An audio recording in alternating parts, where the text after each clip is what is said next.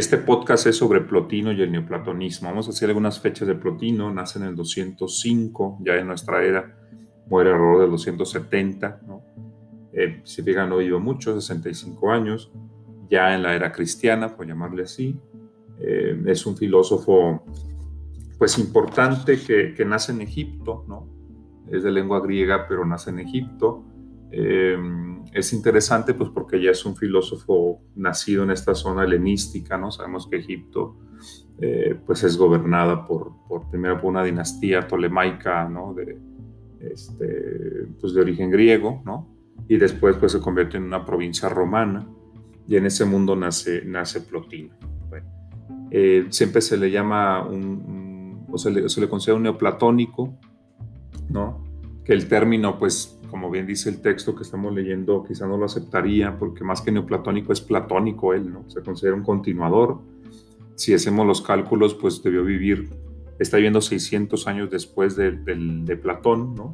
Platón pues murió, como ustedes saben, en el siglo IV antes de Cristo, y él está en el siglo III después de Cristo, entonces una diferencia importante de siglos pero pues muy influido por la filosofía de Platón, ¿no? Tanto que lo, se considera un continuador o eso busca ser un continuador, ¿no? Un concepto, un concepto básico en Plotino es el de hipóstasis. Hipóstasis es esta división de la realidad en tres, tres planos. Siempre en Plotino son tres planos, ¿no? Que ya vamos a platicarlo. Entonces la hipóstasis es esta idea de, pues de que hay como tres esferas, tres planos del ser, ¿no? Eh, que derivan, a final de cuentas, del, del uno, para él es como lo divino, aunque bueno, vamos a ver que tiene una, opinión muy particular de esto del uno. Esto del uno bien, que ya estaba en Platón, si ustedes se acuerdan, cuando vimos a Platón, decíamos que estaban las formas o ideas de Platón como realidades eternas y perfectas en ese plano inteligible del ser, ¿no? Estamos nosotros en el plano sensible, aparente, la sombra, la imitación, de qué, pues del plano inteligible, donde están las ideas, las formas, lo eterno, ¿no? Ese otro plano, pues como he dicho, y dentro de las ideas, Platón desarrolla la, concepción de que la idea de bien es la más importante. es como si eh, está el mundo de las ideas, y así dice, dice un poco como en la República, ¿no? haciendo el símil, así como, como los objetos de este mundo son eliminados por el sol, ¿no? el, el, el sol es el que los hace sensibles, por llamarlos así, dice Platón, en el mundo de las ideas la idea de bien cumple como ese papel de hacer inteligibles todas las ideas. Está también una influencia de Parménides, sabemos que Parménides hablaba del cero, del uno, que era lo único que existía. Entonces tenemos ese, ese trasfondo, ¿no? Eh, la idea de bien de Platón con mayúscula, el uno de Parménides como lo realmente existente. ¿no? Entonces Plotino también va a desarrollar esas ideas. ¿no? Eh, hay detalles curiosos de su biografía, ¿no? Porfirio, que también mandé un texto de Porfirio. Porfirio escribió una vida de Plotino, una especie de biografía. Porfirio fue el, discípulo, digamos, preferido de Plotino, el más cercano, y escribió su biografía. Y aquí el texto que estamos leyendo nos recoge una, opinión de, de, Porfirio. Dice que parece que Plotino se avergonzaba de tener cuerpo, ¿no? Bueno, pues está en este, en este ámbito platónico o neoplatónico, pues ya sabemos que la materia, que es lo rechazable, que va a valorar el alma y rechazar el cuerpo, y la vida se convierte en, una, en, un reto de purificación, por decirlo así, ¿no? Aquel que olvida su naturaleza divina, aquel que olvida que su alma es esencialmente distinta de su cuerpo, que pertenece a un plano de realidad diferente, pues es el, es el que está, digamos, en pecado, entre comillas, ¿no? Bueno, aquí datos biográficos de, Plotino, algunos muy interesantes. Como he dicho, nace en Licópolis, en Egipto. Debió conocer ahí, siendo joven, a un filósofo llamado Amonio Sacas en Alejandría, ¿no? Está en la escuela de Amonio Sacas alrededor de 10 años, es muy importante, ¿no? ¿Quién fue Amonio Sacas? Pues Amonio Sacas es una figura enigmática. Algunos lo consideran un persa, otros dicen que es, un, es un, una especie de sabio egipcio. Hay quien lo liga a la India, eh, hay quien dice que es un pitagórico, no sabemos bien quién fue Amonio Sacas, pero bueno, es muy importante en la vida de Plotino. Es un maestro de, una década de él, ¿no? Inmediatamente salir de la escuela de, Amonio Sacas, ¿no? Salir de, ahí de Alejandría, acompaña a Gordiano III, ¿no? Al emperador Gordiano III, que se enfrentó con los persas por ahí del 240, 242 después de Cristo, eh, Gordiano III, emperador romano, emprende una expedición hacia Oriente, hacia Mesopotamia, ¿no? Y pues este, Plotino se une a esa expedición, lo que nos recuerda bastante cómo pues siglos antes, ¿no? estos filósofos cínicos, el propio Pirrón el escéptico, acompañaron a Alejandro Magno también hacia Oriente, ¿no? pasaron por Persia, pasaron por la India, conocieron gimnosofistas, toda esta historia de Calano que ya vimos, de Dandamis, estos sabios, sabios hindúes, perdón, que conocieron, que conoció Pirrón, que conoció a Nesícreto el cínico. Pues también, eh, también eh, siglos después tenemos un filósofo eh, educado en Alejandría, con un sabio enigmático llamado Monio Sacas, pues interesado en ir a Oriente. Y lo acompaña Plotino a, Gordiano, ¿no? Una campaña pues fracasada la de Gordiano, eh, lo, que hace, lo que hace Plotino es refugiarse en Antioquía, esta ciudad que está en la actual Siria, ¿no? Ahí, ahí este, esta ciudad fundada por Seleuco, que era un, era un, general de Alejandro Magno, que pues siglos atrás había fundado la ciudad Antioquía, ¿no? Ahí se refugia Plotino al parecer, y bueno, parece que conoce también filosofía oriental, ¿no? Aunque de entrada, pues él es educado en Egipto, ¿no?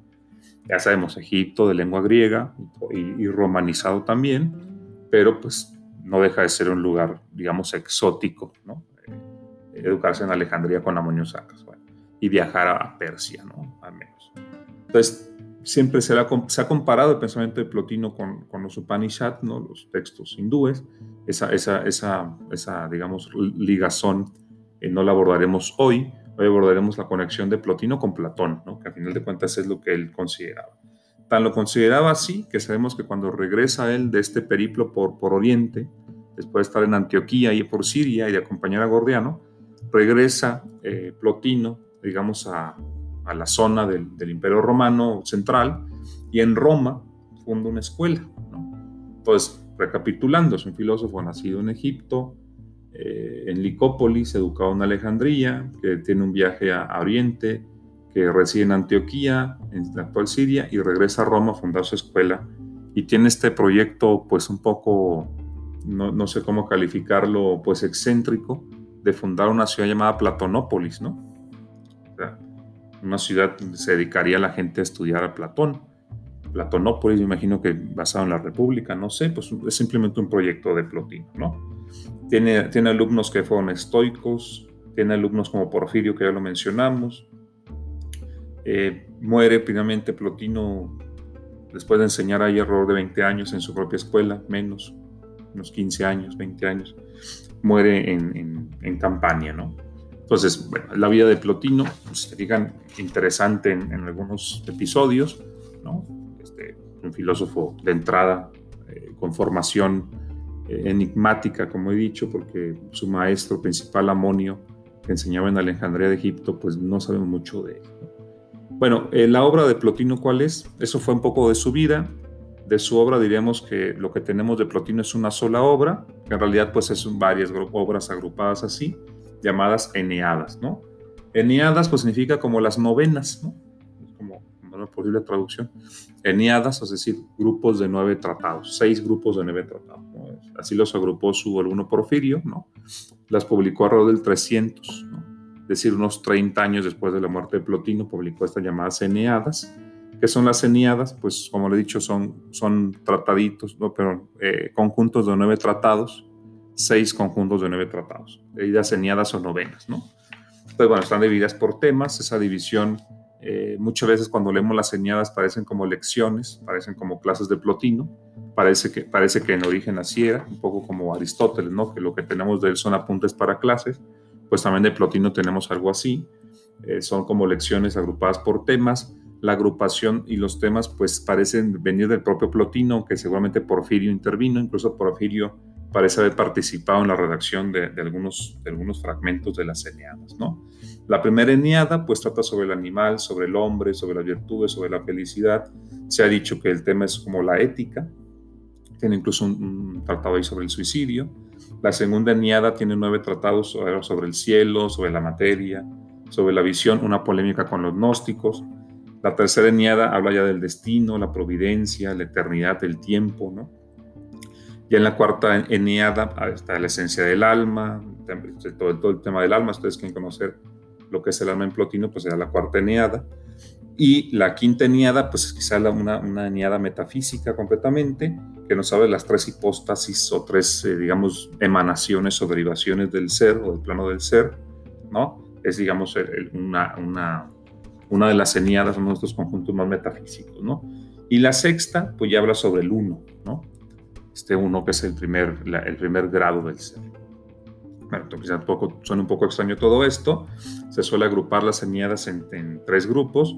Eh, la ética sea la primera eneada, la física la de la 2, la 2 y la 3, y ya la parte metafísica pues de la 4 a la 6. ¿no? Son seis eneadas, cada una de nueve trataditos. Bueno, muy interesante, por ejemplo, el tratado sobre la belleza. ¿no? Ese, esa eneada es, digamos, muy, muy importante. La, de la primera eneada es el sexto tratadito, sobre lo bello. Vamos a ver que en Plotino lo bello es algo muy importante en su, en su filosofía.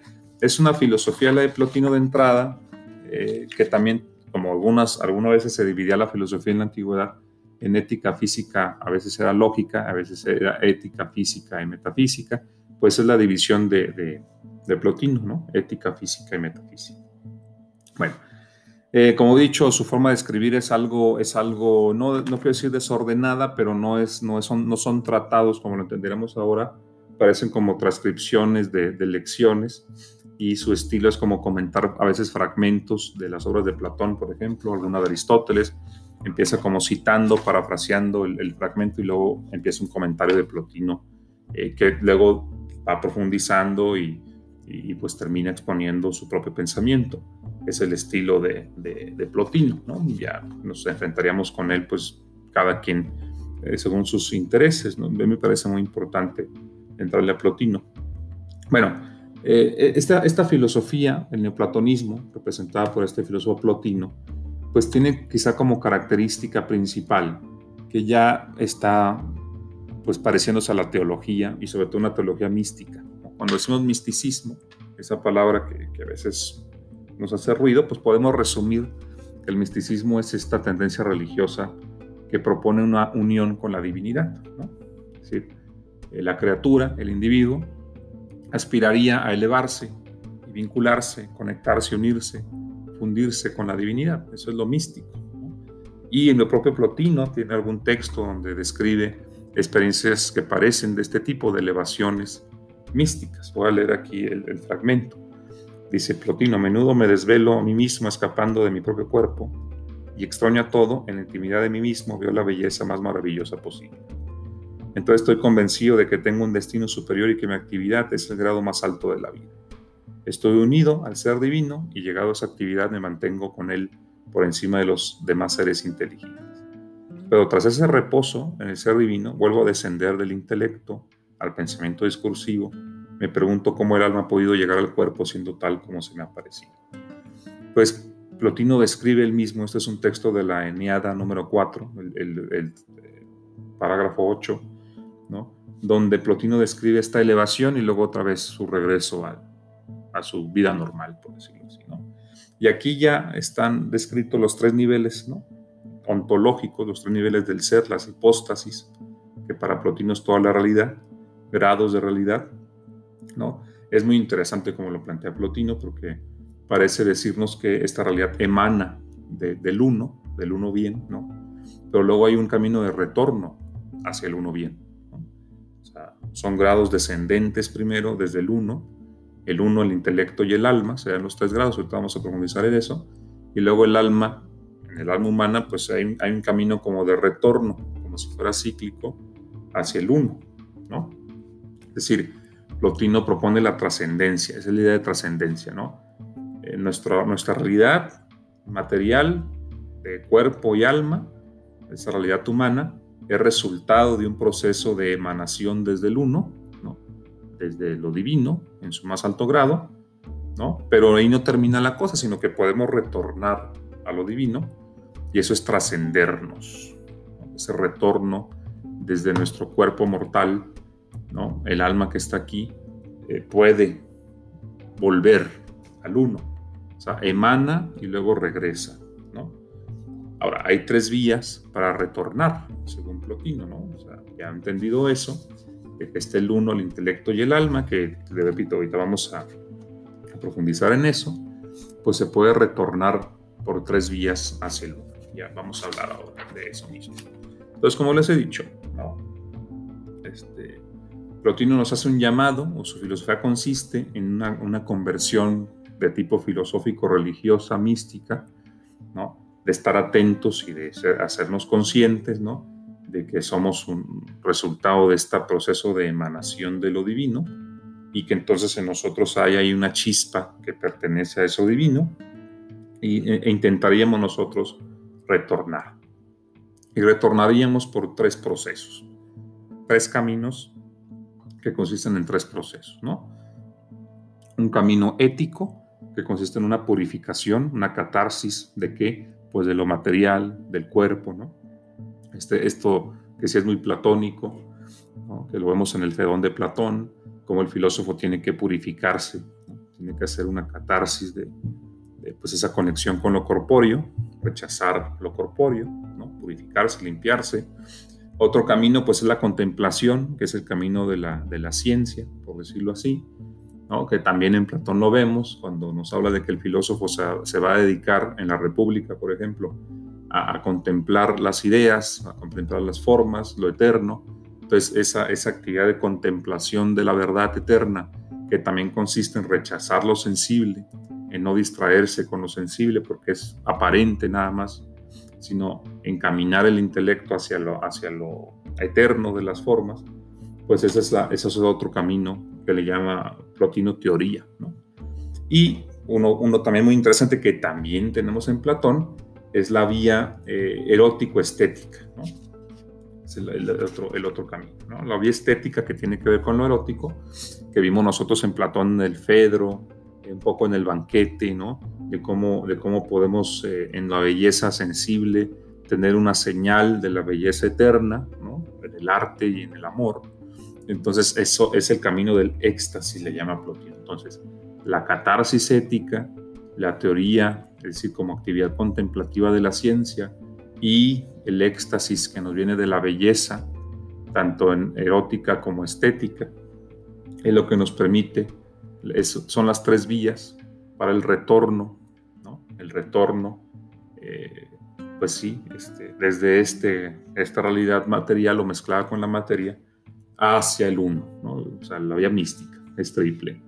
Entonces se requiere una conversión, se requiere enriquecer nuestra vida espiritual, eh, porque pues en su, en su metafísica, en su descripción de la realidad, pues tenemos una dialéctica. ¿Por qué una dialéctica? Porque hay un retorno, ¿no? De hecho, es interesante porque algunos filósofos, algunos filósofos neoplatónicos, influidos por Plotino, como Proclo, fueron influyentes en Hegel, este filósofo alemán, que quizás el, el, que define o que, el que, eh, digamos, sintetiza el proceso dialéctico en la filosofía moderna, Hegel, pues tuvo influencia de Proclo, que fue un neoplatónico.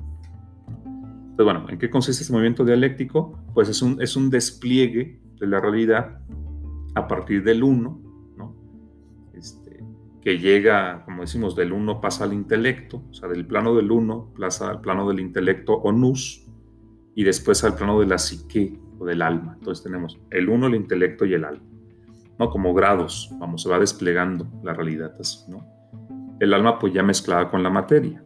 Entonces tenemos el uno, el intelecto, que sería como el plano de las ideas de Platón, ¿no? Tenemos el uno bien, que es como el sol de las ideas, como decía Platón, el uno, y luego las ideas propias, que son eternas, que no tienen nada de materia, son esencias, y luego tenemos ya el alma, que es donde sí ya hay mezcla con la materia. Entonces se despliega la materia en esos tres grados, la hipóstasis consiste en esta, en esta triada de realidad, ¿no?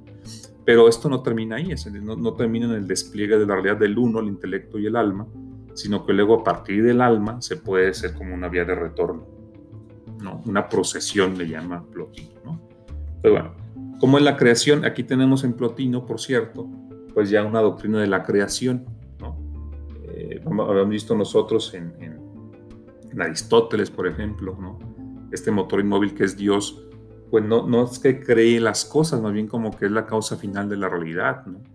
Explica las cosas eh, en una eternidad que como no tiene, como es eterno, no tiene principio ni fin, ¿no? Este, pues Plotino parece sugerir una, un proceso de creación que sin embargo no es como lo entendemos nosotros, ¿no? Influidos por la, por la doctrina cristiana, pues entendemos la creación como un acto libre, eh, deliberado de la divinidad, ¿no? Como está en la, en la Biblia, por ejemplo, ¿no? Pues Dios crea su libre voluntad, pues la realidad, toda, a partir de la nada, ¿no? En cambio, en Plotino no es que la cree Dios, sino que toda la realidad emana de Dios. Bueno, de lo divino, porque tampoco se entiende que sea como, como una persona, como en el cristianismo, ¿no? El uno, este, si lo queremos entender como Dios, pues es tan abundante de ser, tan abundante de perfección, ¿no? Que se desborda. Entonces de él emanan los grados del ser. Entonces es el uno con mayúscula, el intelecto y el alma. Es lo que emana de ahí. Entonces hay un camino de despliegue de lo divino, por, por superabundancia, y pues abre un camino de retorno. Bueno, entonces, ¿qué es el uno? Vamos a hablar del uno, en, en griego, en o gen, ¿no? Pues es, es, lo que pensaba un poco Parménides, lo que también Platón concebía, eh, pues es algo perfecto, solo, eh, infinito, eh, sin límites, sin partes, simple. Eso es el uno de, Plotino. es infinito, no tiene partes, es completamente ilimitado, ¿no? casi lo concibe, un poco como lo concebía Parménides, ¿no? Sabemos que Parménides también como que planteaba eso de la infinitud y luego le corrigen a... No, no, más bien, él planteaba que era esférico, luego sus discípulos dicen, no, pues tendría que ser infinito, ¿no? Bueno, pues es el uno, que ya veníamos hablando del uno desde Parménides, o el ser, ¿no? Como dice aquí el texto, dice, este primer principio está más allá del pensar y del intelecto, todo brota de él, pero no por un proceso deliberado ni por un acto de conciencia, brota en razón de su superabundancia, ¿no? Es decir, pues brota todo a partir de él, ¿no? Pues el uno, ¿no? Se distingue del intelecto y el intelecto se distingue del alma, que es lo que está cerca de la materia. Bueno, entonces, ¿de qué estamos hablando? Bueno, pues este, este desbordarse del uno, del desbordarse del, plano de la perfección, el primer, el primer plano que se emana de él, le damos intelecto, ¿no? Aquí hay unas metáforas que usa Plotino muy hermosas, ¿no? Es una fuente, el uno, que fluye sin agotarse, es un árbol, ¿no? Que va, vamos, teniendo follaje todo el tiempo sin, sin cansarse, ¿no? Es una luz, es el perfume de una flor, o sea, ese es, ese es el emanantismo de Plotino, ¿no? así se llama su, su doctrina, emanantismo, ¿no? Entonces, es, es, tal, es tal su potencia que así como el sol, sin, percatarse para nada, pues, digamos, ilumina, ¿no? Sí, se, da, pues, el sol en, su, en su potencia, o una flor que despide su perfume igual sin, sin darse cuenta, ¿no? Pues así entiende a lo que será Dios Plotino, ¿no? Pues emana, emana de Dios, ¿no? ¿Y qué emana de Dios? Bueno, pues el primer grado que emana, la primera hipóstasis, bueno, es el intelecto, el nous, ¿no? ¿Qué es el nous? Pues debemos entender el nous, el intelecto, como este plano que para Platón es el mundo de las formas. Es decir, para Platón de este grado, de este mundo sensible, accedíamos al mundo de las formas, pues eh, rechazando lo sensible y concentrándonos en lo inteligible, ¿no? Y todavía eso inteligible queda en las formas. Dentro de todas las formas había una que era la perfecta, que es la idea de bien. Entonces, viéndolo del otro lado del proceso, de la idea de bien, en su perfección, el uno bien, ¿no? El uno bien, con mayúscula, pues de ahí emana, el plano del intelecto, que es, el plano de las formas platónicas. Todos los inteligibles, como dice aquí el texto, están en el intelecto, ¿no? Y también se puede considerar como un dios o algo divino, pero de segundo grado, ¿no? Porque lo divino, digamos, en, su, estrictamente hablando, pues es el uno bien. Entonces tenemos el uno bien, ¿no? como una fuente del ser. Lo primero que emana de ahí es el plano del intelecto, nous, y ahí tenemos las formas platónicas eternas, y también lo podemos considerar divino, pero en segundo grado. ¿no? Bueno, entonces eh, también es interesante, ese, ese intelecto del que habla Plotino, que es la primera emanación, pues es algo vivo. ¿no? Y bueno, después del intelecto, siguiendo este proceso de emanación, de dispersión de lo divino, de despliegue de lo divino, pues viene a constituirse cuando esas ideas se combinan con el tiempo, cuando se hacen temporales, ¿no? las ideas platónicas se concretan en el tiempo, pues surge el alma universal. Aquí nos recuerda al Timeo de Platón. En el Timeo, Platón intenta mostrar un proceso de creación o de producción del mundo material que tiene que ser animado también, el alma universal, que le llamaban ellos, ¿no? Y es a partir del modelo de las formas eternas. Entonces, el intelecto da como el molde eh, inteligible del mundo, pero ese molde inteligible tiene que concretarse en la materia, entonces tenemos el alma del mundo, ¿no? Entonces, hay un alma universal, ¿no? Que, habla aquí este eh, Plotino, ¿no? Y luego, pues esa alma universal tiene que hacerse individual, además, ¿no? Entonces, el alma, que es lo que anima a, todo el universo, alma universal, recuerdo un poco los pitagóricos con esto del orden universal, el, el de Platón, también tiene que hacerse algo concreto en un cuerpo, en, una, en una unidad, ¿no? Entonces, al hacerse eh, unidad, tenemos en la unidad, como nuestra alma propia de cada uno de nosotros, una parte intelectiva y una parte sensitiva más ligada a la materia. Pues hay todo un proceso, pues, de, desde, desde el plano más elevado del ser hasta nosotros. Entonces, nuestra, nuestra el alma universal se concreta en alma individual o se convierte en, este, en esta doble alma intelectiva sensitiva que está en los individuos, y ahí estamos nosotros, ¿no? En el grado, digamos, en un grado del ser, pues muy, muy derivado, muy, muy secundario, terciario, ¿no? Con un alma sensitiva e, e intelectiva a la vez, ¿no? Derivada de alguna manera del alma universal, que a su vez deriva del intelecto, que ya no tiene nada de materia, que a su vez viene del uno por emanación. Ese será más o menos el proceso. Entonces, ¿qué tenemos que hacer nosotros? Pues la naturaleza humana en la filosofía de Plotino, ¿qué es? Pues somos un, ser, cada uno de nosotros, con un alma así, una muy, muy cercana a la materia, la sensitiva, una un poco más alejada que la intelectiva, y, y, éticamente, ¿qué tenemos que hacer? Pues nunca, nunca olvidar nuestro lazo con el uno. Quizá un lazo muy largo y muy alejado del uno, pero que al final de cuentas existe. Cuando nos olvidamos de ese lazo que nos conecta en nuestra alma individual con el alma universal, con el intelecto y con el uno, o sea, en, en grados muy elevados del ser, cuando nos olvidamos de esa conexión que tenemos, es cuando nos corrompemos y es cuando entramos en lo que podemos llamar el pecado. En cambio, si no olvidamos esa, esa conexión de nuestra alma individual con el alma universal, con el intelecto y con el uno, en los grados del ser, pues podemos nosotros considerar el alma individual como aprisionada por el cuerpo y podemos intentar retornar al uno a través de estas tres vías que he mencionado, ¿no? la, vía, la vía de la ética, la vía de la ciencia y la vía del amor y de, la belleza. ¿no? Bueno, pero se me acaba un poco el tiempo ahora. Eh, Plotino tiene una visión optimista de esto, cree que es posible, que es posible retornar, ¿no? que es posible no perder ese hilo, ¿no? y entonces él nos va a proponer una, una, forma de regresar, de remontarnos pues nuestra alma hacia el plano más elevado del ser. Es una conversión hacia el uno, como dice, como dice aquí el texto, ¿no?